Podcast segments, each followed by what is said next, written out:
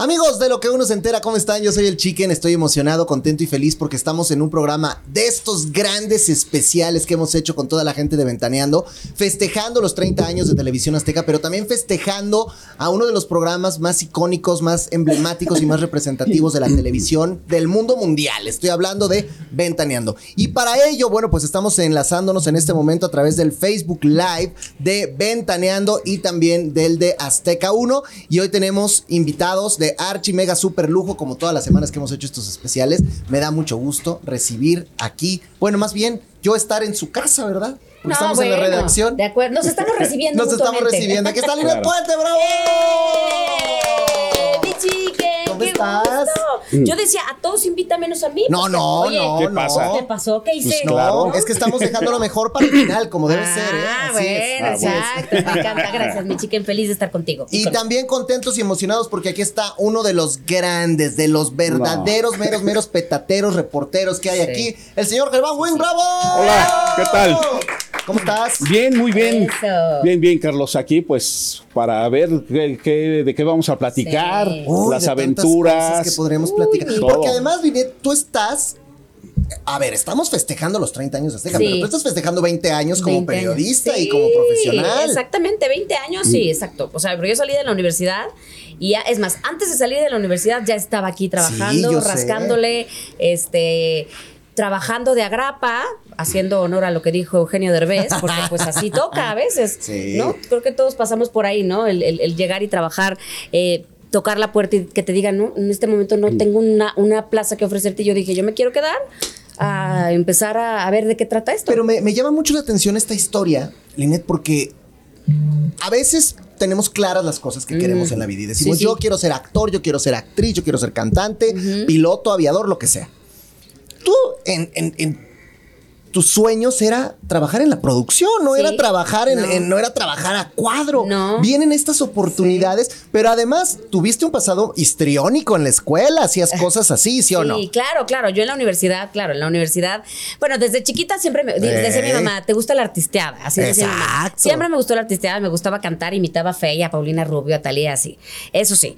Eh, a OV7. Qué curioso, ¿no? Que ahora me llevo muy bien con ellos. Yo nunca hubiera pensado que eso iba a pasar. Pero bueno, eh, cuando en la universidad, cuando entré a la universidad, me, me gustaba mucho la, la producción, me encantaba la producción, la locución, la publicidad, pero estaba, era, era jefa, no, ¿cómo le llamaban en ese entonces?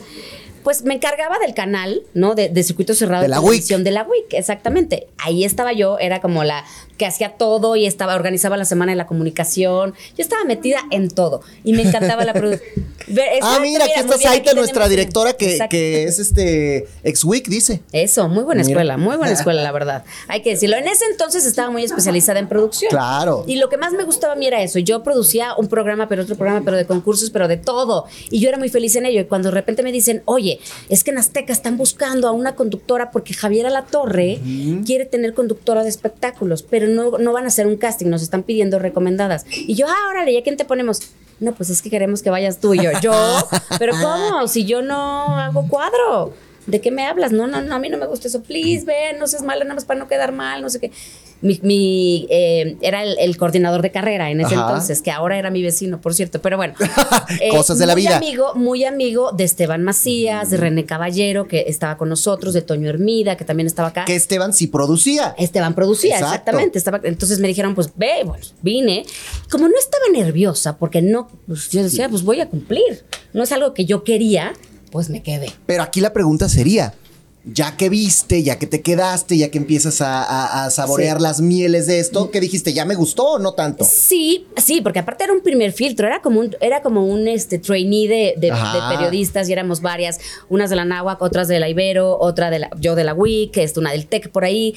Nos estaban probando y a la mera fue de, bueno, ya que siempre no. Que dice Que mi mamá que siempre no, no, ya no se hizo con no. Javier La Torre. Va, y yo dije, ah, no. Ahora, ahora, ah, no, a mí ahora Pero me entonces ahí, contratan. ahí ya te O había sea, cambiado el gusanito, ya, ya decías, ya la producción Sí. no tanto, sino ya me gustó esto y quiero trabajar de Sí, esto. claro, claro. Y es y más allá de salir a cuadro, porque yo ahí no salía a cuadro, Ajá. era la reporteada. Me Sí. encantó ser reportera. O sea, salir con el micrófono, de que me enseñaron a cómo se tenía que agarrar el micrófono, cómo te tenías que conducir con alguien, Felipe Reina, en ese entonces, que era nuestro compañero también de aquí de, de- del estudio de espectáculos de, de, de Pati Chapoy. Y padrísimo, me encantó. Y dije, no, no, yo quiero esto, me encanta. Y, y di- me di cuenta que además me salía bien. Y entonces así, y ya, así. Oye, y que, y, que, y que además ahí andaba la casta y que era, y que era maluquilla de Era repronto, ¿no? perris, era perris, la casa era perris. ¿Qué te- qué te no, hacía? ¿Qué es te que hacía? además me tocó, Te- me, tocó porque nos mandaban a las trainees a acompañar a los periodistas, reporteros que ya tenían mucho tiempo en Ajá. esto, a Rafa Sarmiento, ¿no? A todos, sí, a todos, sí, a sí. Gabriel Hernández, a la casta, y me mandaron a, a acompañar en la cobertura. ¿Te acuerdas de la muerte de- del flaquito? ¿Era? El, el, el de la, Eh, Juana la Lacrana, el de la producción, el extra. Ah, sí, el muere extra, el el- hermano, bueno. Ella estaba, el- ella el- estaba muy claro, exacto, ella estaba muy clavada en esa, en esa cobertura y me mandan a acompañarla. No tenía ni, ni idea, pero ni la más peregrina idea de qué trataba. Y eran mis pininos en esto. Entonces fue, ¿cómo? O sea, vienes sin saber. O sea, no sabes a qué vienes. No, no, no. ¿Y qué hacías? ¿Llegabas a llorar a tu casa o qué? Casi, O sea, casi. pero, ¿cómo, que sí. pero ¿cómo lo encarabas? O sea, ¿cómo, cómo Y yo no, pues, terminabas el día y decías ahora de aquí sí. mañana para el real No, o qué? Aprendí, aprendí. Aún aprendí de madrazos. O sea, Sí, perdón, perdonen sí. usted el francés. No, no, tranquila, tú di lo que uno quieras, aprende- aquí o sea, se puede a ver, aprend- no, aprendí a, ok, tengo que llegar más preparada. O sea, no se justifica que soy trainee, no se tengo que llegar preparada. Y no me volvió a pasar. Es que, no es, que complicado. A ver, mi querido Germán, el mundo de ser reportero no es una cosa fácil, es una cosa No, no, es- complicada y, y tienes que ir aprendiéndolo, como dice. Es entrenarse día a día y Sí. eh, vas descubriendo, porque el mundo del espectáculo no es el mismo el de ayer Sí. al de hoy y el de que va a ser mañana. Eh, día a día están cambiando los actores, los que fueron y estuvieron en su cumbre hace cinco años, Es ahorita cierto. no son nadie. Es verdad. Y los que no pelábamos hace cinco años, Ahora que les por la alfombra roja, ahora les rogamos y nos cierran la puerta. ¿Sí me explicó? O sea, es un mundo muy cambiante. Este, lo que no te puedes imaginar es ver a alguien que te lo ofrecían hace Claro. dos años. tres- Oye, en- entrevístamelo. Y ahora que se casa, ya tiene bebé y todo este rollo, ni nos pela. Esa es una realidad a la que nos enfrentamos. Oye, ¿y cómo es cuando, por ejemplo, te dicen eso? Ay, a ver, entrevístamelo, porque esa, esa parte la gente luego no la conoce. ¿Cómo funciona esa entraña Eh, eh. donde llega a lo mejor el manager, el PR y te Eh, dice, llega oye, el PR, porfa"? llega el, el publi- publirelacionista, el PR, y nos lo ofrece. Oye, mira, tengo a fulanito. Y la mayoría de las veces le decimos, ¿qué trae? ¿Qué No, trae? pues no trae nada. Acaba de grabar un disco, está padrísimo, tiene eh, su primer tema, lleva tres vistas en YouTube. ¿Y qué le dices? ¿No, gracias? ¿O le dices, va? Le dices, muchas veces de cortesía lo hacemos porque sabemos que el PR tiene a otro Claro. Más grandote que si te interesa. colocado y luego sabes. es como un back to back. Llega en ocasiones a suceder. Hay veces que tampoco nos prestan a, a- a su representado el que nosotros queremos. Ok. Y llega, muchas veces lo hemos hecho, perdón, pero es que no nos sirve. Sé que es difícil, es duro, y luego viene también, porque se da, yo lo veo como pues la pequeña venganza de, no, pues ahora que soy alguien no te doy nada. Y Claro. lo lle- llega a suceder. Sí, es cierto. Pero hay genios, Sí. hay personas, eh, actores, actrices, directores, con una gran generosidad, nada menos eh, a quien entrevistaste ayer, a quien estuvimos ahí en su conferencia, Eugenio Eugenio. Derbez. Era de los que llegaban en camiseta a alfombras y luego ya se tunearon, Claro. este, pisaron Claro. otro mundo, lucharon Claro. y ahora de verdad siguen siendo personas generosas. Con Muchas pies veces van deprisa porque lo están esperando en una entrevista en tal lado y salen Es deprisa que del dicen que de pronto Sí. los más grandes son los más aterrizados. ¿Será? La, la mayoría, hay sus excepciones también a la regla.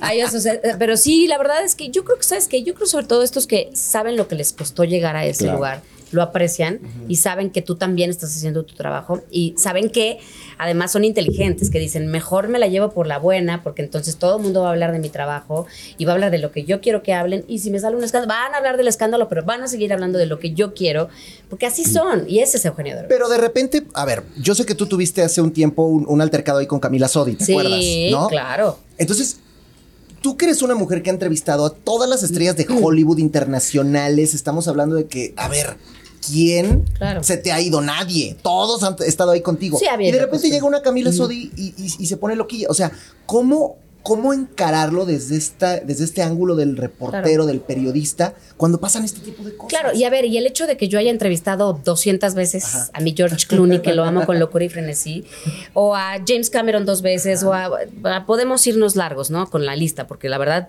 sí, tengo que decirlo, 20 años de, de trayectoria me han dado la oportunidad de entrevistar a grandes personalidades, pero te lo juro y no me dejarán mentir mis compañeros, a mí me presentas a alguien que está empezando y yo lo trato con el mismo respeto que trato a James Cameron. Con el mismo respeto empecé la entrevista con Camila Sodi e incluso como jajaja, jijiji, tratando de ganármela por la buena, estábamos platicando de su película.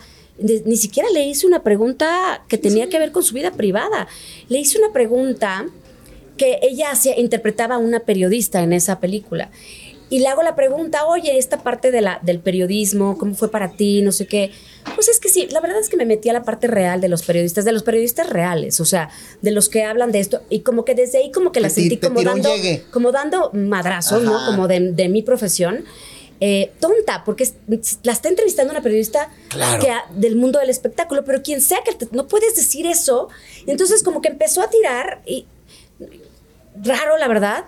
Y de pronto siguió y siguió y siguió hasta que le dije, bueno, y si en este cerebro fragmentado, ¿en qué parte te encuentras tú como, ya como que le aventé como un golpe como de... Oh, sí, porque también ¿no? le, le quiso enseñar el Padre Nuestro al Papa, ¿verdad? O sea, entonces le aventé una que normalmente a mí no me gusta ser esa persona, pero dije, no, no, no te quieras pasar de lista conmigo, porque perfectamente sepa dónde vas y te la puedo revertir. Y se la revertí, como que no le gustó, y entonces fue como raro, y ya tuvimos que, no me acuerdo qué pasó, pero creo que tuve que parar la entrevista, o le dije, bueno, gracias, o sea, como, Sí, sí, como sí, que fue algo así, quedamos mal, y al final terminé contando la anécdota en Pero es que Ventaneando. esa es otra de las Sí. cosas que de repente a ellos se les van. Que aquí hay un foro muy importante que se llama Ventaneando y donde Claro. ustedes pues pueden salir a cuadro y pueden decir, a ver, pasó esto, esto y el otro. O sea, no es, no es un junket donde llega una persona que a lo mejor está, tiene un medio ahí chiquito de internet. Claro. Eh, Es que hay temas eh, tan importantes en ciertos artistas y tan importantes para su público, porque su Claro. público tampoco es el maestro en ciencias de, de la universidad o del doctorado Claro, en economía claro. de determinada Claro. institución. Es y van al pueblo. Sí, sí, y nosotros cubrimos ese entretenimiento. No estamos hablando, ni hablamos mal, ni, toca, ni abordamos temas que se desconozcan. Se les pregunta sobre cómo está viviendo la maternidad, cómo la vi- vieron en el divorcio, porque fue algo público. Que a ti te tocó, por ejemplo, una cobertura muy importante que fue el tema de Kalimba, ¿no? O sea, que, bueno, que ese fue un tema muy difícil para tema- él. Digo, nosotros tuvimos que cubrir y sí fue muy difícil, penoso. Eh, vamos, estuvimos una semana, semana y No, media. incluso para ti. Digo, O uno sea- eran desveladas, teníamos que estar desde temprano en las audiencias, este, a- altas horas de la noche a ver, porque se especulaba, ya lo dejan salir, no lo dejan salir, una audiencia a tal hora. Pero, pero cuando haces una, una cobertura como esta, y por cierto, recordarle a todos nuestros amigos que están a través del Facebook Live de Ventaneando, gracias por acompañarnos. Estos son unos, una serie de programas especiales que estamos haciendo del podcast de lo que uno se entera una vez al mes con las grandes personalidades de Ventaneando. Si se lo han perdido, bueno, entren a buscar de lo que uno se entera a través de todas las redes sociales. Ya vino la señora Pati Chapoy, ya estuvo Rosario, ya estuvo Pedrito Sí. Sola, ya vino Bisoño, Ricky, Ricky Manjarres, Manjarres. Entonces, bueno, hemos, hemos tenido grandes especiales y evidentemente nos faltaba platicar con Oye. ustedes. Vendrá Mónica Castañeda posteriormente. Entonces, bueno, tendremos muchos, muchos más.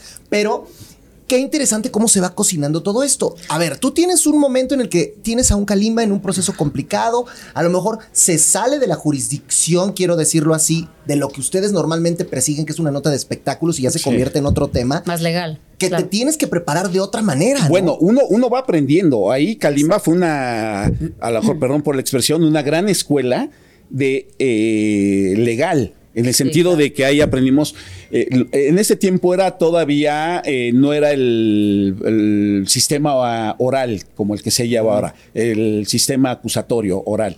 Antes era todo el de rejilla, entrabas a una oficina Sí. muy bu- burocrática que eran los, el, el juzgado, y a él lo tenían atrás de una ventanilla del tamaño de, pues, de un Sí, metro por un metro, con Vestido rejillas, cristal blindado, beige, vestido de naranja. Naranja, ¿no? Si mal Sí, de sí, naranja, sí, tal sí. cual en las películas. Sí, sí, sí. Y si era penoso, yo lo veía, nos tocó verlo. Imagínate cómo era el- allá en, en Chetumal, Chetumal. que lo sacaban del juzgado, bueno, de la prisión, y lo sacaban caminando por la banqueta de la calle. Y esposado, ¿no? Porque no tenían Claro, comunicación de- interna. A- Aquí en la mayoría de las prisiones, no, imagínate, no quiero ver que saquen a un criminal de.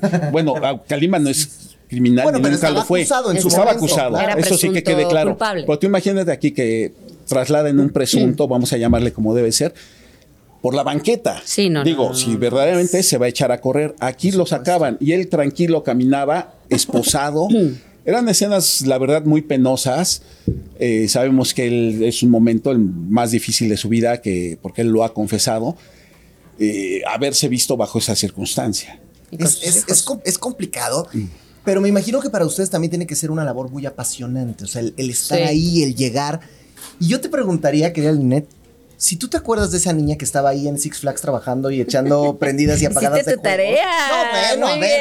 bien. Y luego Muy revisar bien, y decir, eso. tengo enfrente a James Cameron y a todas las grandes estrellas. Claro. Oye, qué, qué contenta debes sentirte con lo que te ha pasado en- 100%. en esta carrera, ¿no? 100%. Y cada, cada logro, cada cobertura, aunque ya haya tenido coberturas grandes, para mí son siempre un agradecimiento profundo de lo que, de que la vida me puso en el lugar en el que yo no sabía que quería estar. Pero yo pensé que quería estar más del otro lado. Me encanta también la producción y no lo descarto seguirlo en algún momento Claro. de la vida y, y a, lo, o a lo mejor de manera paralela, paralela o después. No es algo que no descarto, pero la verdad es que sí con mucho agradecimiento, pero también con mucho orgullo, y lo tengo que decir, porque hasta la fecha yo sigo trabajando por ello.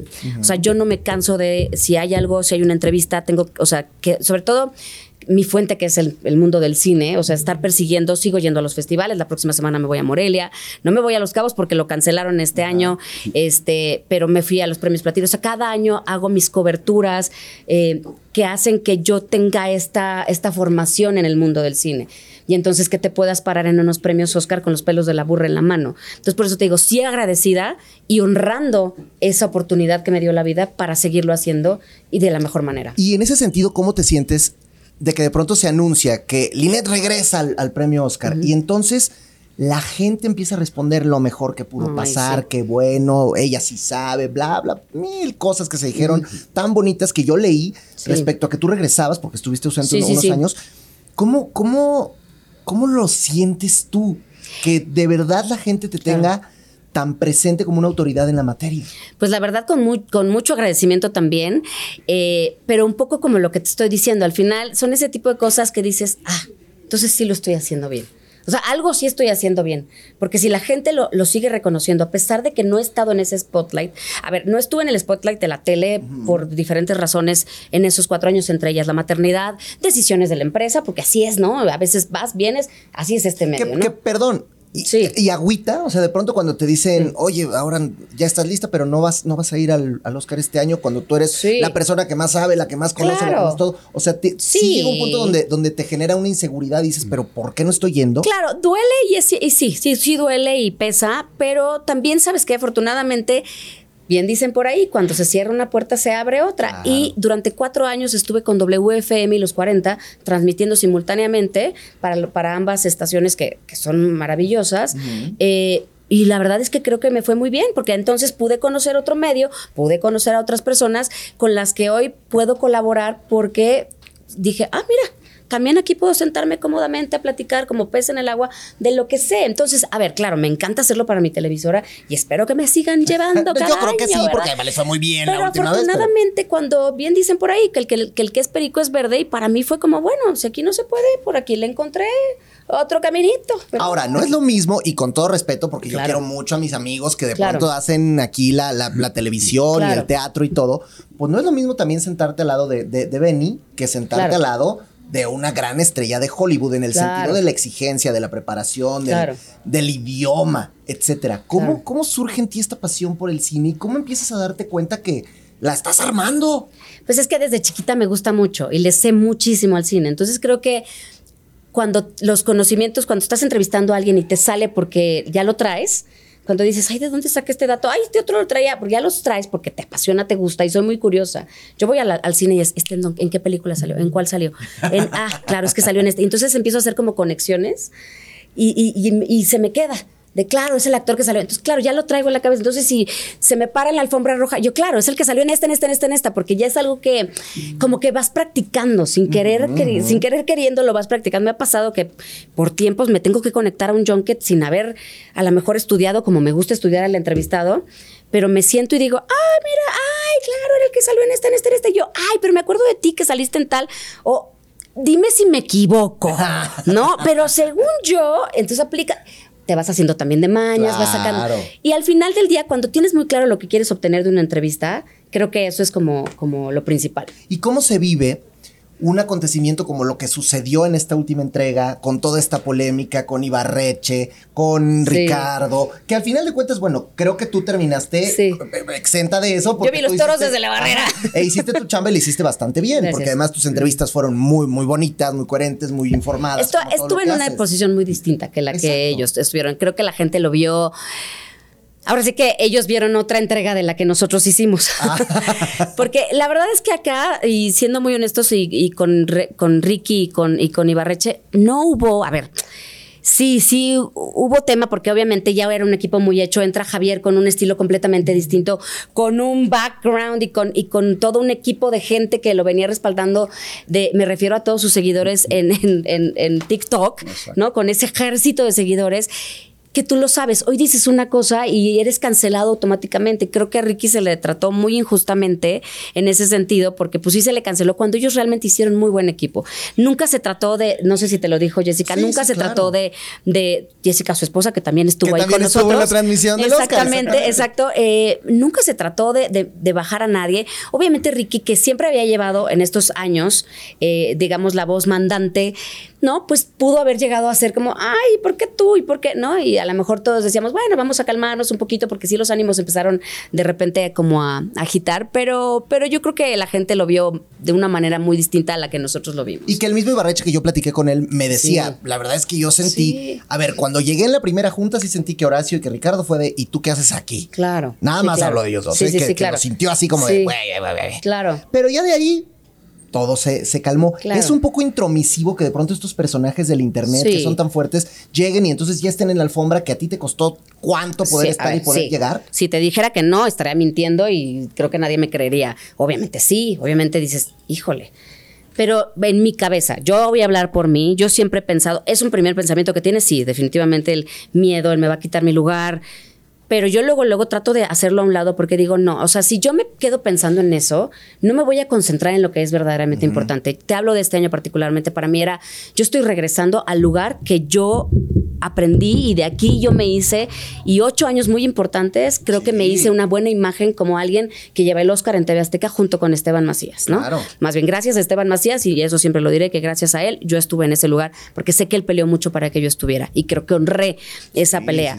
Y entonces... ¿Qué hago yo? Y digo, no, a ver, yo estoy de regreso en algo que me apasiona. Yo no me voy a desgastar en pelear si es mi lugar o no. Yo voy a pararme en esa alfombra, hacer lo que sé hacer, que es hacer entrevistas, y pelear mi lugar como lo sé hacer, que es trabajando. Yo no iba a mear el, no, el, árbol, árbol de nadie. Yo me iba a parar a hacerlo como, sí, pero hacerlo inteligentemente. Claro. Y para mí, el meterle el pie a tu compañero no es algo que se vale en este medio. Y más porque estamos trabajando por una misma transmisión. ¿Y en qué momento te diste cuenta de toda la O sea, polémica y de todo lo que estaba sucediendo? Porque tú terminaste lo tuyo y dijiste, yo estoy perfecta, me fue increíble, hice grandes Nunca. entrevistas, los ojitos, o sea, todo. Y de repente, ¡boom! Yo estaba tan concentrada, te lo juro, porque además a mí nunca me había tocado hacer tra- eh, la traducción eh, simultánea, cuando no, cuando dicen, and the Oscar goes to, y esta parte en donde tienes que traducir y en donde tienes que hablar, esa parte nunca me había tocado hacerla. Entonces yo estaba muy concentrada en hacer eso, insisto, yo estaba concentrada en hacer mi trabajo. Por ahí de cuando, ya creo que faltaba una hora para que terminara el, pro- el- el programa, que ya estábamos más relajados, que agarré el teléfono, fue, ¿por qué Javier es tendencia? ¿Qué está pasando? Fue como, oh, mejor lo volteé y dije, no quiero saber, porque me va a desconcentrar de lo, que, de lo que yo quiero hacer. Y creo que esa es la clave, ¿no? El concentrarnos. De hecho, también Ricardo estaba concentrado. Eh, sí empezaron a haber movimientos de repente en la transmisión, se le empezó a dar un poco más a juego a Javier. Y, a ver, uno no es tonto, ¿no? Y uno sabe. Pero yo lo entendía como, es que el tipo sabe mucho, es muy carismático, lo, lo sabe hacer muy bien. Y a mí me daba gusto porque decía, mira, se está generando una discusión bien interesante, qué padre. O sea, yo creo que todos tenemos que entender que para todos sale el sol. Ahora, pa- por ejemplo, tú lo sabes muy bien porque conviviste con Ricardo desde hace mucho tiempo, te tocó en Ventaneando Sí. incluso también. Sí. Y sabes que mi Ricky no es, tampoco es una persona muy No, fácil, no que es digamos, fácil, no y es le gusta, fácil. y él se monta en su macho y es su neta. Sí, sí, de, ¿no? acuerdo, sí, de acuerdo, de acuerdo. Entonces, también me imagino que esa parte, pues es complicada. Es complicada. A ver, y Ricky, tomó el mando, la voz mandante, insisto, y hubo un punto en el que él también tuvo que bajar, ¿no? Este, esa parte porque se dio cuenta que había que repartir el pastel. Y cuando yo creo que él se dio cuenta y bajó eh, el, un poco el ánimo, ya ahí fue cuando ya todos pudimos empezar a sentirnos más cómodos con esa parte. Y a ver, no lo juzgo, lo entiendo, porque al final a él le tocó agarrar el sartén por el mango cuando Esteban se va.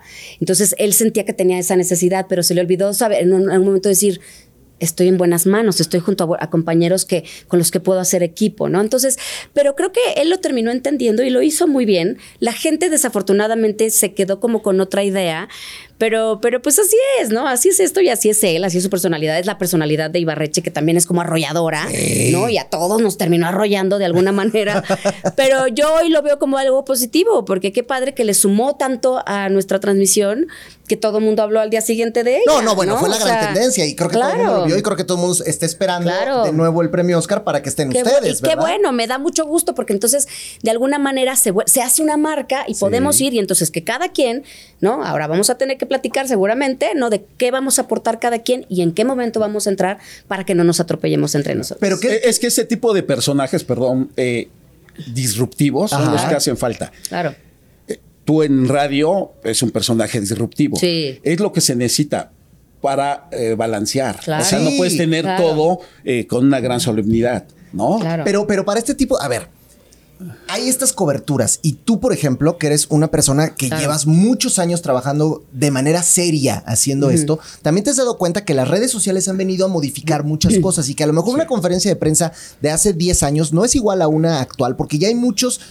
más improvisados o que se sienten muchos. periodistas o que se sienten reporteros o, Claro. o que porque tienen un canal de YouTube Claro. o una cuenta de TikTok con mucha gente Claro. creen que tienen más derecho de una persona que a lo mejor no está en el spotlight pero que tiene 25 años trabajando en esto. Claro. ¿Cómo, ¿Cómo mueven ustedes eso? Y ah, ob- obviamente no hablo de Ibarreche, que es un cuate muy preparado. Sí. Me estoy refiriendo a otras Sí. personas. Bueno, eh, eh, últimamente han surgido muchos, eh, vamos, personajes de redes sociales donde llegan con su celular, tapan completamente las cámaras profesionales y lo vemos al aire cubriendo. Sí.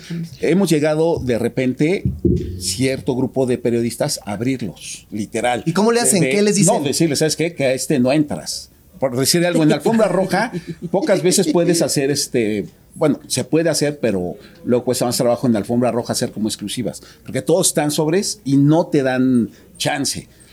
Uno procura, pero luego no te dan oportunidad. Y eso súmale a estos eh, digitales que se llaman, hay unos muy buenos que vienen también de televisión, de radio, pero otros no. Entonces llegan prácticamente eh, a irrumpir, pero de una manera este. Sí, sin la preparación y arruinar el tú estás en el clásico no preguntan chacaleo, nada, es lo que te no iba a decir. preguntan nada, nada nada más sacan. ponen su Ah. celular y ya llegan y ya lo suben y no escuchas Y no, su su voz pregunta. Ni una pregunta, nada. Pero ¿qué es peor? ¿Que tú estés en un chacaleo y ese no pregunte nada? ¿O más bien que todos lleven una línea? Porque más o menos pasa eso. y claro. que de Llega a repente el otro te salga con una pregunta que nada que ver y entonces el artista mejor llega se a vaya. suceder, llega a suceder. Hay quienes eh, sabemos que hay preguntas que se tienen que hacer. Hay veces que tienes como su tempo, su tiempo, su momento Ay, mi ejército. para no Ah, no, es todo, es trae poeta, mi no, no puedes entrar a- así, vamos, como decimos, en caliente a la pregunta, salvo que Sí. es- estés consciente que o es Pero vas ahí a tener o un minuto, nunca. claro. Tienes que ir preparando. Sí. Sí, Sí, hay, sí. Que, hay, que, hay, hay que soparle para meterle la inyección. Pues, sin, sin algodoncito exacto, con alcohol exacto. no sale. Es eso, No, no, no. básicamente. Cafecito Pero o sea, ha habido sí, ocasiones en un que café sí antes de que- se rompe la, el chacaleo, por Claro. así Sí, es decirlo. verdad, es Se verdad. rompe con una pregunta que se da la vuelta, no sé, Miguel Bosé, ¿no? Le Sí. pregunta, oye, de, te subiste hospitalizado, vamos. Se da la vuelta y se va. Y se va. Claro. Y está Sobre la todo barrera cuando no la que prepararon. luego nos ponen tan... ¿Y, y- y qué, tan, y que qué no. tan respetado es dentro del mundo de los reporteros ese cubo de ventaneando? O sea, que tú lo tengas en la mano y digas, respetado. este es, entonces te- todos se abren y eres la primera pregunta, Mira, los mismos artistas voltean y lo hablan. Es el más respetado, pero el más atacado. Ojo, porque hay que quieren eso. Hay quienes lo envidian. ¿Se explicó? Ese Sí, es un claro. hecho. O sea, de que es respetado, es el súper respetado y el número uno. O sea, donde llega, saben. Es más, Pero puede ser arma de doble filo. mm, como todo, como todo. Pero finalmente predomina el respeto. El respeto y el estatus que tiene Ventaneando. Ese es un hecho. Hay alfombras donde te reservan tu lugar. Hay otras que más mal organizadas, donde te dejan donde, Donde se toque. puede y te meten con digitales, con todo mundo y dicen, no, de este lado va fotografía, de este lado va televisión. Y te meten de a cómo va, ¿no? Y es- Es, es- es muy interesante todo lo que Ventaneando ha consolidado a lo largo de todos estos años. Y yo sé que, por ejemplo, el, el primer día que tú llegas a, a Ventaneando, que además ya conocías al equipo, Sí, bueno, claro. no sabías qué iba a pasar después.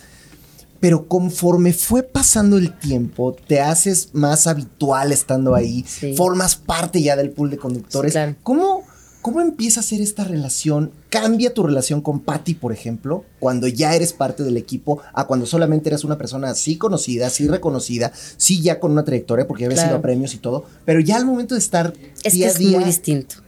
Todo es muy distinto. A ver, a o sea, es, o sea, el estar en la sala de ventaneando es un perro que se baña aparte. O sea, es, es otra historia. O sea, de todo lo que he cubierto y todo lo que he hecho, la sala de ventaneando se cuece aparte como la alfombra roja del Oscar ver, se ¿por cuece qué? aparte Porque como... platícanos, da- eh, danos todos estos pormenores de qué puede suceder en esa sala. Lo que pasa es que tienes que traer la sartén por el mango en todos los temas. O sea, tienes que saber de todos los temas porque no te puedes sentar junto a Pati Chapoy y no saber. ¿No? O sea, entonces si hay una responsabilidad bien grande de, de- de conocimiento, de ética, de, de saber hasta dónde te vas a meter en un tema, ¿no? Que puede generar una polémica que el día de mañana, que puede ir con los intereses de la empresa, pero no, pero puedes pisar callos que a lo mejor no está bien pisarlos, que, o sea, está, y hoy en día que hablar de muchos temas puede ser muy peligroso, porque cualquier cosa que digas se puede sacar de contexto o puede ser polémica hacia lo, hacia lo negativo. Entonces hay que cuidar muchísimo lo que dices. Y sí, la verdad, Patty impone, impone mucho. La relación no cambió tanto en ese sentido, sino más bien fue buscar una relación de que a la hora de estar en el programa pueda haber esta sinergia, ¿no? Eh, Esta, por ejemplo, esto que tengo mucho con Daniel, no sé si lo has Ajá, visto, que tengo que esta, una ¿no? Como, como una complicidad muy especial con Ricky Manjarresa, o desde que entró, este, con el mismo Pedrito que siempre, ay, Linet, no sé qué, y que me critica que por esto y por aquello, y eh, aquel- aquella cosa que se hizo viral que dijo vieja mamona. Y que, ¿no? a, ver, y- a ver, por ejemplo, O sea- ese día que te dijo vieja mamona y que pues él, no, no sé si, Sí. yo con Pedrito ya no sé si lo hace a propósito o no, a veces pienso que sí, pero eh, que, que dice, ay, vieja mamona, ¿no? Y por eso estás hablando muy refinadamente de la Exacto, vida. estaba haciéndole a la, ¿no? A la ¿Qué payasada. pasa? O sea, después de que te dice vieja mamona y se viraliza y todo, ¿tú cómo lo tomas? Nos moríamos de la risa. A mí me daba mucha risa. Yo decía, ay, pero es que así nos llevamos. O Daniel que me dice vieja de lo que quieras. A ver, nos llevamos pesado. No sé si es políticamente correcto, Ajá. pero así nos llevamos. O sea, nos llevamos pesado, este, pero con mucho cariño también. O sea, yo puedo estar muy presente si a Daniel le pasa algo, o el mismo Pedro, si a mí me pasa algo, me escribe tarde, mañana y noche. ¿Cómo estás? ¿Cómo está Noah? ¿Qué le pasó? O sea, pero, pero tenemos nuestras bromas y nuestras cosas. Y está bien, pero la gente se clava mucho. Ahí la Ay, gente dijo, claro. seguro Linet ya se le fue a la Por yugular lo a Pedrito. estábamos hablando ahorita, porque hoy ya todo es políticamente incorrecto. Y fue como Pedrito le dijo, y como Castañeda se rió, fue como que, como que me, como que hicieron equipo contra mí. Sí. Porque claro, si tú ves la imagen sola, sí dices, claro, pero yo, es más, yo ni cuenta me di que lo dijeron. Yo seguía haciéndole con mi, con mi tacita, porque estábamos hablando de un tema de los Sí, sí, británicos, de cómo se agarra la taza, y no sé, ni me acuerdo, que si hay maridaje de tés, como hay maridaje de vinos, ¿no? Entonces, bueno, iba por ahí, pero sí, la gente se clava muchísimo y nosotros nos moríamos de la risa. Oye, dice Pedrito que no le gustan los niños, ¿no? ¿Así le cae bien? No así, ah, no Es así de lo los quiere. pocos, Dice que pocos a los no que y la Micaela, ellos Ah, sí. son los que sí, Ellos sí. que Seguramente en su momento, sí, decía, me me acuerdo que sea lo mismo de, lo- de los de la Choco, Ajá. este, que son los únicos que quiere. ¿Qué quiere? Y seguramente debe decir lo mismo de los nietos de Patty, quiero Ahora- pensar. Ahora, ahora, ¿No? eh, eh, esto de, de- de estar al lado de Patty, que es una cosa complicada. Exacto, más le vale. ¿Cómo es Patty Chapoy en un momento en el que me imagino que a todos les pasa, porque pues nadie es perfecto, la cajeteas en algo? Ah, no, pues O sea, no. a ver, ¿de, de cuál tú te acuerdas así? Una, una que digas, Dios trágame tierra hoy, porque cómo me, me fue mal con Patty hoy. Pues más que regarla, me acuerdo perfecto que me pasó en una entrevista que estaba eh, Zurita, Humberto Zurita en el foro, en vivo. Y, y a mí me gusta, como dice Germán, yo planteo las preguntas, porque a mí Ya, me gusta. ya, una risita malévola sabe, por sabe. allá atrás, Porque a mí, me, lo que viene, a mí ¿eh? me gusta, a mí me gusta enamorar al artista. Si le voy a decir a, Ok. Eugenio- a- a- a Humberto Zurita qué se siente interpretar un papel de un actor que ya nadie, que era en su momento el gran actor Sí. y hoy en día pues ya no lo es porque ya está viejo, porque Ajá. esa hubiera sido la pregunta directa. Sí, claro. Pero ¿cómo se lo dices? No, Claro. a Humberto pues, Zurita, sí, ¿no? no, no. Y él lo tenía muy claro, porque de eso trataba el personaje de la Claro. serie que hizo para Star Plus. Entonces yo le digo, oye, Humberto, porque, a ver, interpretas a este personaje que tiene mucho que ver con tu vida, porque, y para ti, ay, ya, rapidito, te tardas mucho en hacer una pregunta y yo, eh, Al aire, al está aire, bien, ¿no? Pati. Sí. entonces yo así de, está bien, Pati. ¿Qué se siente, pues, saber que ya no estás tan joven? No me acuerdo ni ya no, ya no estás ya vigente, no me acuerdo. Es más, no, ya no la terminé de hacer. Humberto cachó perfecto lo que le quería preguntar. Me dijo, entiendo, entiendo tu pregunta, entiendo lo que me quieres preguntar. Y ya, él hizo la. Pero a ver, espérate, ¿se van a corte y qué? ¿Te dice algo o ya no te dice nada? Ya no, ya no. Ya con eso Ya tuviste. uno entendió el mensaje. Ya uno entendió que la siguiente vez es, ¿cómo estás? Y rápido, Y rápido, vámonos. y rapidito, como ella dice, sí. por- A ver, al final del día eh, son estilos distintos, son escuelas Sí. distintas, pero a ella le gusta que las cosas sean así. Bueno, Sean entonces ya uno entiende y dice, bueno, vamos a ser más directos a la siguiente. Entonces tra- trato de ese tipo de cosas, aprenderlas, no pelearme con ellas, porque pues es una escuela, es una es su programa. El programa se llama Ventaneando con Patti Chapoy. Entonces, Claro. cuando yo tenga mi programa, entonces podré hacer mis historias engarzadas como, como Mónica Garza, Exacto. ¿no? Y plantearé la pregunta, como a Germán también le gusta plantearla, porque nos gusta enamorar al artista. Pues es que es así, no, no, no tan, no tan bueno, tajante. Pero, Bueno, pero- más pero retórica. estilo. Más retórica, más retórica. claro. Pero a la jefa le gusta que sea le gusta. Que a ti también ya te tocó que te cajetearan, mi hermano. Por ahí me echaron las malas lenguas que porque te cacharon con un puro, ¿eh? Ah, no, eso fue, digo, hace años. A ver, pero ¿cómo estuvo? A ver, cuéntanos, platícanos. Bueno, antes todavía se podía fumar en las oficinas. Ajá. Y a mí me dio un tiempo por fumar eh, puros, ¿no? A mí me gustaba un puro con un café. Uy. Y ya Hubiera eran- dicho Pedrito, qué mamones. Ya eran diez y media. Viejo ya, ya- mamón. ya era muy tarde, Viejo eran mamón. diez y media O sea, y todo. exacto. No, no había nadie en la oficina, pero yo no sabía que Patty estaba en una junta. Ok. Y ese día pues, yo estaba con mi puro, Es mi que café, trabajando. Y de repente pues, escucho la voz de Pati atrás y yo pues, es- echando el puro al basurero y todo. Pero no, pero no le escuchaste decir nada, o sea, hablando de otra No, cosa, o sea, no, todavía no, le llegaba el puro. dijo, o ya ¿Quién lo- fuma? No, es que el puro es inevitable que no lo. No, no, huele hasta- y hay que decir que a Pati le recontra cajetea que la gente fume. Así. Pues sí, y más en la oficina. Y yo ya, este, pues, ya me pongo de pálido y vámonos. ¿Y qué hiciste? ¿Sí te, No, te fuiste a, no, fuiste así pe- fui le yo pedí- no, no, es, es que no allá afuera era el único. O sea, si estás. en- en- Y salió y te vio y qué te dijo. Eh, pues me, eh, me- sí me dijo, muy mal, muy mal. Y ya le pedí disculpas. No, mal, es que cuando mal. la jefa se ya, enoja, no, ya más Así. bien. Porque, Ya aga- aga- agachan. No, está bien. Pero, eh, no, no, fue una anécdota y luego llega corriendo, no, no me acuerdo quiénes, los compañeros ya no están aquí, no, dejo acordarme. Bueno, llegan y dicen, ya no te alcancé, te, te veníamos a avisar que subía Pati. Y No, yo ya, y tú, pues, gracias por avisarme, después- gracias por Y él ya, él contarme. ya sí. Bien, Sí. a. Pero sí fue así, y de ahí ya jamás volví a fumar aquí. En el, al, al final de cuentas, todas estas anécdotas que han pasado en todos estos años, bueno, son los que construyen que sea el proyecto más exitoso de la, de la televisión. Claro. Si yo les preguntara cuál sería su mejor y su peor día en Ventaneando, ¿de cuál se podrían acordar? ¿Qué podrían decirme? A ver, haciendo Mm. memoria. Híjole, a mí, yo creo que mi mejor día, o sea, es que tengo muchos, la verdad, pero. Qué- qué yo, bonito o sea, eso, Sí, ¿eh? la verdad, sí, te voy a mencionar uno, no sé. A lo mejor el, el haber regresado de una gran cobertura, no sé, a lo mejor cuando regresé de los Oscar, o el haber hecho este, estos enlaces y saber que estás presentando con mucho orgullo un trabajo que lograste y que hiciste muy bien, ese es un gran día siempre. O sea, recuerdo perfecto cuando regresé de entrevistar a los grandes, Ajá. a los, ¿no? A los, a los Three Amigos, o con los Oscars de, de, de, ¿no? de, de Iñárritu en la mano.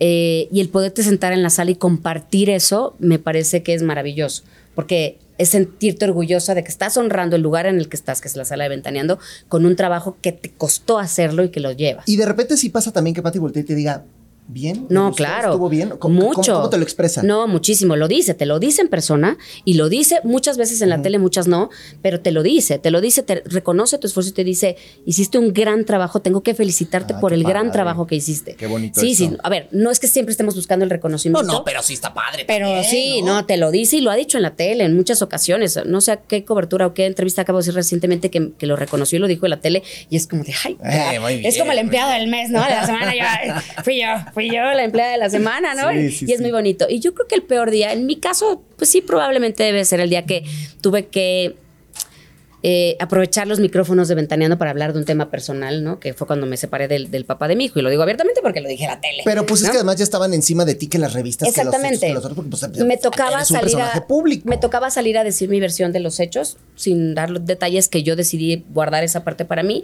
y fue difícil, fue muy difícil. Yo tuve que yo les- yo escribí lo que quería decir porque sentía que no iba a poder hablar porque nunca me había tocado hablar de mi vida Sí. personal en e- y en esa sala que es pues la más importante. Entonces tuve que escribirlo para, para tener claridad de los- las comas y los puntos de lo que quería decir. ¿Y cómo te cobijaron en ese No, momento? no, fue increíble. Fue increíble. Y de hecho, Pati me dijo, cuando tú lo creas necesario, ahí es cuando vamos a hablar del tema. Y ese día le dije, creo que soy Pati porque hoy ya esta revista está encima de mí Sí. y necesito hacerlo. Me dijo, adelante, como tú quieras hacerlo. Le dije, quiero hacerlo de esta manera. Me dijo, perfecto, así lo vamos a hacer. ¿Y en, y- muy y- y en- respetuosamente. y en tu caso? Pues eh, han sido realmente más eh, días afortunados. O sea, prácticamente me atrevo a decir que el 100%. Es muy bueno, mi Germán. No, ah, es que buscamos la cobertura, una, la mayoría de las veces sí nos deja muy satisfecho, eh, satisfechos las coberturas, coberturas sobre todo de gran envergadura, ¿no? Este, homenajes, eh, vamos, coberturas luego mm, no tan sencillas desde el punto de vista del personaje. Un personaje hospitalizado, tratar de buscar la mejor información directamente con la familia Cuando que no quiere hablar. claro. Este, cuando fallecen también son coberturas, sobre todo los de gran, gran envergadura, ¿no? Como las de Vicente Fernández, Joan Sebastián, Juan Gabriel. Juan Gabriel en su momento. Este, esa no, no me tocó cubrirla al 100%, te- tenía otro viaje aparte, pero son más la de las que puedo apreciar que son Claro. grandes, Y te, grandes. y debes, pero también te debes acordar de alguna donde hayas dicho, ay, híjole, hoy sí. No, hay coberturas en las que ya te sientes cansado, porque son coberturas de 36 horas. Recuerdo con Joan Sebastián, ya llevamos 36 horas afuera del rancho. Y no querían hablar, hablaban poquito. Y, no te, y, no te, y no te pones a pensar en ese momento, chin, es que si no salen, si no dicen, me Ah, van no, a sí, regañar, van a decir. No, no, no, eso no. Porque conocen perfectamente Sí, la, que, lo diste todo. Claro. lo que significa una cobertura de, de esa magnitud, ¿no? Por ejemplo, yo cuando vi, a- porque sucedió en sábado, la- el fallecimiento de Chabelo, Claro. donde la familia fue totalmente hermética. La familia fue eh, el enemigo del homenaje. Eh, eh, Chabelo merecía más, pero los hijos no permitieron eh, ese adiós de, de su público hacia su padre. Claro. Que sí me acuerdo que fue, porque nos tocó en Venga la Alegría fin de semana, Sí, estábamos ahí justo exactamente. y, y- y nos cayó la fue, cayó a noticia. ustedes fue muy mm, limitado, o sea, vamos, muy pobre la co- eh, Sí. eh, lo que El permitieron acceso que hacer. tuvieron ustedes. Ajá. Porque los hijos salieron a dar una conferencia, el hijo mayor.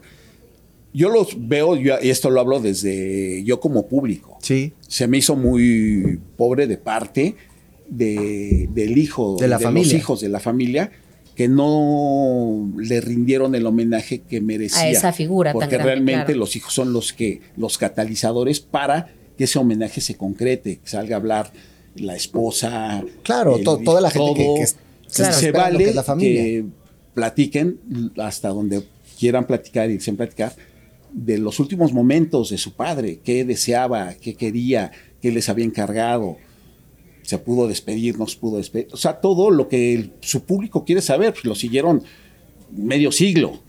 Claro, no, y, y- me imagino que debe ser complicado estar ahí y tener que agarrar el toro por los cuernos y decir, ahora qué hago si no quieren hablar. Pero en este caso, por ejemplo, a ti que te ha tocado, mi querida Linet, entrevistar a cualquier cantidad de famosos, y estoy hablando del ámbito nacional e internacional. Ajá. Así como te lo pregunto de Ventaneando, ¿tienes alguna, con alguna estrella de cine que digas, eh, o sea, normalmente me quedan bien, pero hoy me quedó de no te pases esta entrevista? Y la otra, que hayas dicho, este que mamila, cómo, cómo se portó Sí. sangrón, qué, qué horrible estuvo, mejor ni hubiera venido. Fíjate que me pasó con James Cameron este año, que no me acuerdo si fue por Titanic o por Avatar, porque lo entrevisté Ajá, por las dos. por o sea, dos. literal lo entrevisté en una y seis meses después por otra. O sea, yo decía, que algo debo haber hecho bien en la vida para poder platicar en seis meses, dos veces con James Cameron. En una de esas, la verdad es que fue, no sé, siento que fue una plática muy padre. Fue el día, el 19 de septiembre, miento, fue el 19 de septiembre del año pasado que nos tembló. ¿Te, acuerdas? Sí, Después del, sí, después sí, del, del, del- del- simulacro, que nos tembló después del simulacro, que todos decíamos, ¿por? ¿Por qué vuelve a temblar después del simulacro? Entonces, yo tenía la entrevista con él en la tarde, estábamos platicando no sé qué, y le digo, ay, muchas gracias. Y es muy educado y te dice, gracias, Linet, y todo el tiempo te habla de- de- de- con tu nombre y demás. Ok. Me dice, oye, ¿cómo están en México? ¿Cómo están en México? Porque les tembló no sé qué. Y le digo, ¿cómo ves? Y él me empezó a entrevistar a mí. Él me- James Cameron me empezó a preguntar a mí. Yo dije, onda. ¿cómo? Me empezó a preguntar, ¿y cómo están? Oye, pero qué loco. O sea, ¿cómo que volvió a pasar eso? Y le digo, pues así, imagínate. No sé si tú conozcas un poco de la historia de nosotros con los temblores del 19 de septiembre. Claro que lo conozco. Es como si los dioses de, de los temblores movieran un, un, un, un- ¿no? un, este. Oye, para que haga una película ahora y le de dije, eso. Le dije, le dije, oye, pues ya deberías de estar escribiendo de ello o algo, ¿no? Y me dice, sí, la verdad es que es un tema muy interesante, debe estar- es una locura. Es como, ah, ya se nos está pasando la hora, ah, temblor en México. Pero fue una plática, te juro, yo decía, o sea, no, no, esto es irreal. O sea, que yo esté platicando con James Cameron ¿De y él me está preguntando. Sí, y claro, obviamente los de la distribuidora ya estaban así de rap, rap, rap, rap, es, ya córtale, ya córtale, sí, ya va. no, porque ya, please. Y yo, pues, yo, es el que me Pero está si el señor es el que quiere seguir hablando, pues, pues ¿qué? yo estaba tan cómodo con la entrevista. Entonces, sí, o sea, la verdad es que sí, gracias a Dios. Tengo muchas entrevistas padrísimas. El logro de la de Iñárritu, que te Sí. decía con los tres Óscares al día siguiente. De aquí se los dejo. Ahorita viene Iñárritu. Ok. Sí. Fotos con los tres Óscares y sentados con él. La verdad es que es padrísimo, padrísimo. Tengo muchas positivas y negativas. Así de que me haya pasado algo feo, pues Camila Sodi. ¿No? Este, por ahí, eh, Hugh, eh, Hugh Grant, la primera vez que lo entrevisté, me acuerdo que fue una eh, entrevista Pero es que que dices. Hugh Grant es medio mamila, ¿no? Sí, pero fíjate que ahora que lo entrevisté que vino, la verdad es Ya que sí, ya, ya me cayó bien, ya me Y- cayó ¿Y bien. esa primera vez que, que hizo Hugh Grant? Pues mamilón, mamilón, mamilón. Y literal estaba con una botella de agua y tomaba agua y tomaba agua y como que no quería hablar. ¿No Se me hizo estaba muy la pesado. defensiva? Se me hizo Eh, En el sentido de que él ha tenido temor de que Yo le que cuestionen sí. sobre su Lo de incidente en Los Ángeles. lo de- y lo de Elizabeth No, Horne y no, ese, eso. es, ese fue Sí. un daño colateral. Lo que le sucedió que lo detuvieron con una prostituta. Puede ser, yo Eh, creo que yo sí. creo que es eso, que es algo que lo va a llevar toda Pero la no vida. creo que ibas a preguntarle de eso, ¿no? Porque le cortan los junkets, no, ¿no? porque es- exacto, uno, uno cuida, que también ese es un tema bien complejo, ¿no? El saber que tienes que sacar algo jugoso, pero que tienes que cuidar esta relación que has hecho durante tanto tiempo y que pues tienes, ¿no? Sí. Un, un- un hombre que cuidar y, y una chamba que te ha costado tanto. Entonces sí, ha sido, ha sido interesante, pero fue- yo creo que él, Michelle Pfeiffer también pesada, muy pesada. ¿Ah, sí? Muy pesada, pero mucho, mucho, de verdad. ¿Pero en qué sentido? O sea, de que le hablabas y qué. También como, como así de, oye, no sé qué. Pues sí, la verdad es que sí estuvo bien. O sea, que te contestan con monosílabos y que dices, "Puta". Sí, no, no, o sea, y que, y que no está viendo esta química, pero salí así yo, ah, ya sé quién, Kevin Spacey, ya me acordé, Kevin Spacey, misógino, misógino, grosero, también a la hora de responder, como que te hacía sentir como tonta, Y obviamente fue mucho antes de que tuviera mucho todo el mundo antes, encima, ¿no? mucho antes, pero todos los hombres salían diciendo que qué padre entrevista, y todas las mujeres que salíamos de ahí salíamos odiándolo, odiándolo. ¿Y ya estaba el exitazo de House of Cards? ¿o todavía, no, todavía no. Todavía- de es cuando él hizo Bueno, a Loki en ajá. Superman, en una de las películas que fue, el, que Sí, fue sí, un sí, fracaso de película. En esa ocasión me acuerdo y toda, y fue muy curioso porque me acuerdo que Fergay lo entrevistó y dijo, estuvo padre, no, no manches, qué padre entrevista. Y yo, no, entrevistamos a dos personas distintas. Y todas las mujeres que salíamos era, qué mala entrevista. Y todos los hombres era, qué buena entrevista. Entonces, cuando salen las declaraciones y todo de que eran, eh, dije, sí, sí, lo creo. Sí, dijiste, claro que sí. Ahí sí, me creo. Pero fíjate Sí. cómo la vida le va dando la razón a, la- a las cosas, ¿no? Todo cae por su propio peso. Y a, y- y a ver, en tu caso, mi querido Germán, que, ¿con quién te ha pasado como un momento incómodo en cuanto a algún famoso? Sé que ha habido varios, pero cuéntame del que más te acuerdes que sí dijiste, híjole, nomás no le reventé un microfonazo porque Dios fue grande. Ay, sí. Ya, la neta, ¿eh? ¿Quién? Eh, Hay unos que son de respeto, que marca uno, bueno, ahorita ya, ya falleció Andrés García y lo platicaron en Ah, varias ocasiones. sí. Era muy duro, muy difícil. Pero te convertiste en su rep- Pero el realmente sí, El, este, que- el que lo, sí, sí, el que le hacías todo. Sí hablaba, vamos, O sí sea, hablaba, soltaba este ¿Balazos? No sé, ¿no es el que te sacó sí, los- soltó los soltaba balazos? No a mí, pero sí, este, gente que pasaba. les Y de repente les tiraba... balazos, no arriba, sino les tiraba. Eh, Pero ¿cómo balazos? O sea, Balazos, balazos, balazos. ¿Se agarraba la pistola y les disparaba? Porque pasaban enfrente de su casa. En la playa, en, En la playa, que es la playa es libre, pero él la agarraba y sentía que. Sí, así. Pero imagínate a este pobre ahí. ¿Y tú No, qué? ahí. ¿Y tú qué hacías? No, pues, te quedas quieto, digo, para. No, no. No, no, no, no, no ¿Qué, No le voy a decir? Pero te, pero te quedabas tranquilito así de, ah, señor, no, no, ándale, observando. dispárelo, espera, aquí lo espero. Bueno, me comentaba, ¿verdad? Sí. Así era. Prácticamente. No así era. ¿Cómo? Así. Así yo no fue tan casual así de, ah, no, pues él le tiraba balazos a la gente que pasaba. Y yo lo estaba entrevistando. Bueno, ya, ya terminó de dispararles, ok, sígame con. O sea, Así tal cual. ¿Sí era? Ay, entonces, ¿qué piensa de Luis Miguel? grabaciones. Así, ¿no? O sea, Ahí están las grabaciones. Sí, ahí está, hace poco lo llevamos en Ventaneando, lo retomamos. Pues está rudo. Sí. Y- Ahora a ver, ¿y, qué- y de, y qué otro te acuerdas así? Bueno, el más violento también ya falleció, ya lo, lo platicó, Cepillín. Sí, Ah, y es que era, era temperamental. Era muy, Bastante. era, era muy Cepillín. temperamental, muy allá temperamental. En, su dicho casa bien. en Monterrey, porque era un tema que él, yo creo que le dolió hasta los últimos días de su vida, el- su salida de Televisa. Entonces, platicando de eso, con él platicó su historia, su versión. Era para historias engarzadas. Luego, entrevistando a su esposa, igual tocamos el tema. Y él entra a cuadro, o sea, se mete, se para frente a la cámara con una caja de pizza. Dice, muchachos, vénganse a comer, córtale, córtale, vénganse a comer. No, no, ya vamos a terminar. No, no, vénganse. Y no se quitaba de la cama. Y ya le digo al camarógrafo, yo todavía tenemos asistente, por ahí está Freud. Y nos lleva hacia la cocina. No, vénganse, bueno, vamos, córtale. Ahorita regresamos. Vamos, se pone loquísimo, azota la pizza en la mesa. No. Eres Esa un no tal por cual y todo, puta. Así, ¿cómo le preguntas eso a mi esposa? Y no, no, no. ¿Y qué le- qué le dijiste no, tú? yo helado, ¿no? Porque estás en su casa. ¿Y el Freud no siguió Esa- no, no, Freud. Que hubiera se- estado bien, ¿eh? Sí. Sí, no, no, porque la cama se quedó en el Claro, estudio y estábamos a seis, Y entonces ocho les metros. se les puso loco. Sí, sí, tal cual. Y yo tengo algo que por el nervio, no sé si conozcas más personas así, tienen a sonreír. O sea, te empezaste a reír. ¿Y qué te digo? ¿Te estás burlando de mí o qué? Así, tal cual. Imagínate el otro Yo así, vuelto de- loco de- y- yo de nervios, una sonrisa, pero hasta cabrón. Agarra un vaso de los de grandes de plástico ya lleno de refresco y hielos y lo que es el ancho de la mesa, ¡fas! Me lo aviento. No. Te lo aventó. Esa no me la sabía. Sí, sí, ¿Y luego Tal qué cual. hiciste? Ya sus hijos lo agarran, porque pues, sentían que me... Se o te sea, iban yo no iba a responder golpes, nunca a una claro. agresión. Nunca le he respondido, ¿no? En ese sentido. Este... Y ya, se, ya nos vamos, bueno, levanten sus cosas, sí. Obviamente, claro. Ya, pues, vámonos, ya, ya no seas historias engarzadas, ¿no? ¿Y te lo volviste a encontrar o ya no? Salimos a su casa y en el umbral de la puerta sale con una cajita de discos de Con cepillín. y me lo regala. Los, los discos No, de cepillín. no. Eso es ¿Qué así de gracias por haber venido, muchachos, no? O sea, ¿cómo? ¿Te lo, te lo, ¿lo quieres firmado? Sí.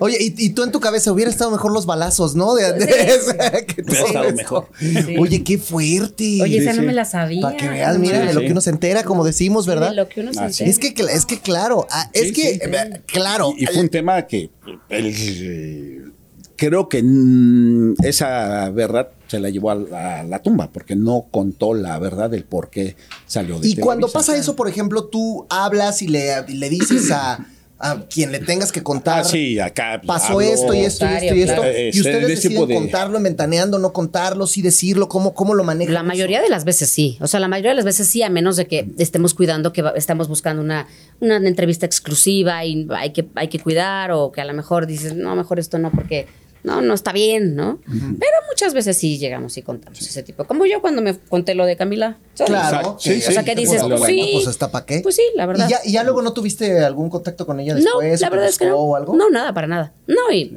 a ver, y no es que yo sea una persona rencorosa, si la- me la vuelvo a topar Claro, para todo entrevistarla, Es que todo bien. Sucede algo con el medio artístico, varios Sí, sí, sí. actores, unos buenos, unos malos, otros consagrados, otros incipientes, que hay historias que no quieren contar Una vez a Diego Luna, me acuerdo que estábamos en la ANDA, en la Asociación Nacional de Actores, iba a ir a, eh, fue a votar, hubo elecciones con Chucho Ochoa.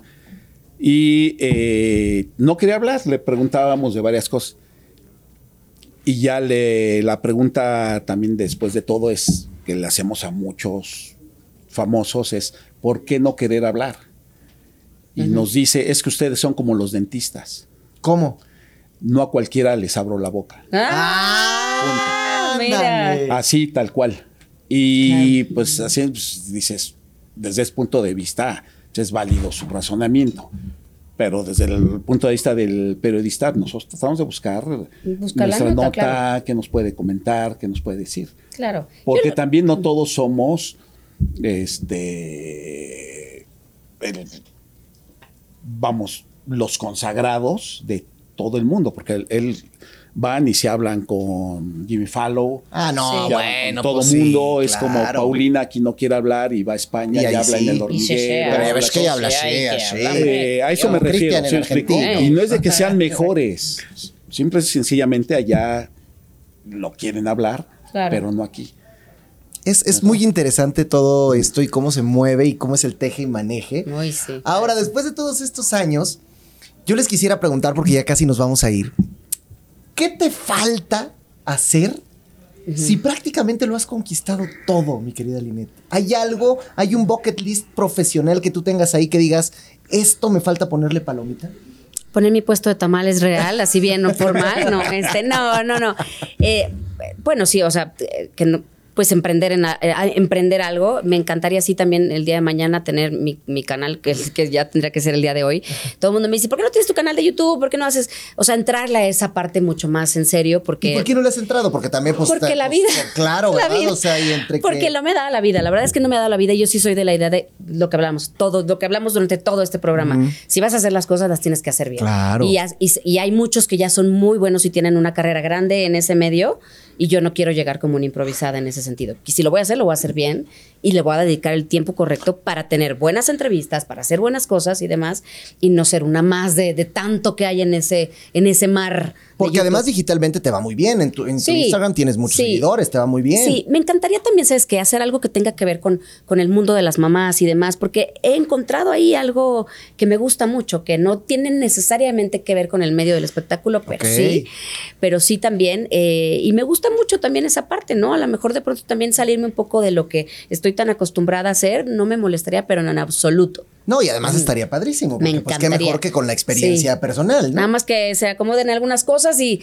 vamos a entrarle, porque obviamente requiere de mucho trabajo y tengo un niño, soy mamá soltera, este, la chamba es muy demandante, pero en algún momento lo haremos. ¿Y a, ti, mi hermano, ¿qué, qué crees tú que te falte? ¿Qué crees que sea este punto donde digas, le quiero poner una palomita más profesional a, mi, a mi vida? Por decir algo, me gustaría entrevistar antes de que se vaya, ya le queda poco tiempo. Digo, no, porque sí, sí, ya sí, esté enferma. Paul McCartney. Y a Woody Allen. Sé que es, como me lo dices, ¿qué te falta? Pues, pues eso te gustaría, pero ¿por qué es tu idolazo o qué? Bueno, tú no, Paul, no te gusta Paul McCartney. No, sí, sí, sí. yo creo que todos que sí, eh, Si entrevistas a Paul McCartney, creo yo que es como si, si ¿qué te dijeran si ahorita te dicen, tienes cinco minutos con Beethoven? No, Imagínate, no, no. Sí. ¿De qué me sirven cinco? Sí, de cinco de algo, 15. Exacto. Eh, Lynette, que entrevistó a James Cameron. Pues es como haberla puesto cinco minutos, diez minutos con Shakespeare. Las historias que, que ha construido. Oye, oye, y dime una cosa, digo, porque la neta. ¿Y si es Paul McCartney? ¿Paul McCartney es Paul McCartney o no? Ya, ya ves que no, dicen. Son, son sí, historias. Sí, les sí, pregunto sí, porque. Ya ves que no ves que dicen eso que. lo he platicado no, con varios dicen amigos. no. Yo, para mí sí es. Sí. Para ti porque sí así es. lo quiero creer. Es como si a la te dicen, no, tu papá no es tu papá. Dices, güey. ¿Cómo? ¿Cómo me dices? No, para ti es Sir Paul Exacto. McCartney. Claro, por supuesto. Sí, yo sí creo que sí. es. ¿Y Luis Miguel sí es Luis Miguel? Sí, sí, sí. también, o sea, Sí, no- no sí, empecemos eh, con 100%. cosas. Sí, 100%. Sí es Luis Miguel. Sí es Luis Sí Miguel. es Luis Miguel y sí es Sir Paul McCartney. Oigan, pues de verdad, Les quiero agradecer muchísimo por estos Gracias minutos. a ti. Me encantaría quedarme mucho más tiempo platicando anécdotas y cosas, pero sé que son personas también muy ocupadas. Ay, pero, pero gracias en serio de verdad por estar. Gracias a toda la gente que se ha conectado para estar con nosotros, para pues conocer un poco más de estas grandes personalidades que hacen este proyecto tan espectacular que es Ventaneando, pero que además, bueno, pues son grandes periodistas, son grandes profesionales. Yo de verdad los admiro mucho. Muchas gracias, chiquen. Gracias por, por Gracias por prepararte acá. tanto. No, bueno, pues, lo agradece uno, porque luego te entrevistan y no tienen ni idea de lo Así que de, están "Oye, ¿tú preguntando. quién?" Sí. Así, pero eso es- Digo, por lo general nosotros somos los que entrevistamos, Sí, pero cuando sí, te llegan sí, a entrevistar de, oye, no, ay, no, muy bien.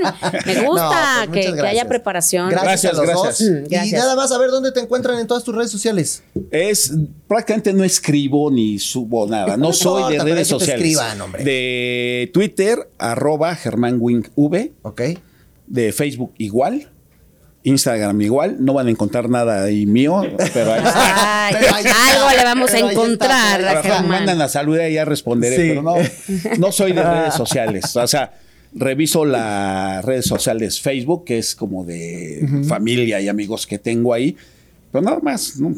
Bueno, No, a lo mejor ese es el reto, ¿eh? Que te, que te claves Sí. más a, a las redes. A las redes, Va, dice, vemos, ser, mejor sí. McCartney. Ok, está bien. Eh, querida Linet, gracias. Gracias, Gracias es un honor, ti, es un placer, mucha Muchas admiración. gracias. Y bueno, por si algún despistado no ha estado cercano a tus seguro, redes. hay muchos por ahí. Arroba Linet Puente, así como se escucha. Me encuentran en todas las redes sociales. En TikTok, que hay que meterle un poco más por ahí. Estoy como Soy Linet Puente. Perfecto. Soy Linet Puente. Pues muchas gracias y gracias a todos los fans de Ventaneando. Yo soy el Chicken, esto fue de lo que uno se entera, gente famosa que da la nota. Y ah, el viernes a las 3 tenemos un especial de Casados a Primera Vista. Mm. Vamos a tener a Mafer Centeno, que es una grafóloga muy importante. ¿Y quién más? ah, bueno, coach sexual. Caro Roldán se va a poner esto sabrosito bueno. con todo lo que está pasando en Casados a Primera Vista, que está bueno el reality, ¿eh? Oh, está sí. sabroso, se está, Está poniendo interesante el experimento. El experimento. El y el lunes, ya saben, programa normal con los eh, expulsados de la isla y con mucho, pero mucho más, los desterrados de la isla, ¿no? Ya nos vamos. Gracias. Sí. Adiós. ¿Algo más? Vámonos. Bye. Adiós.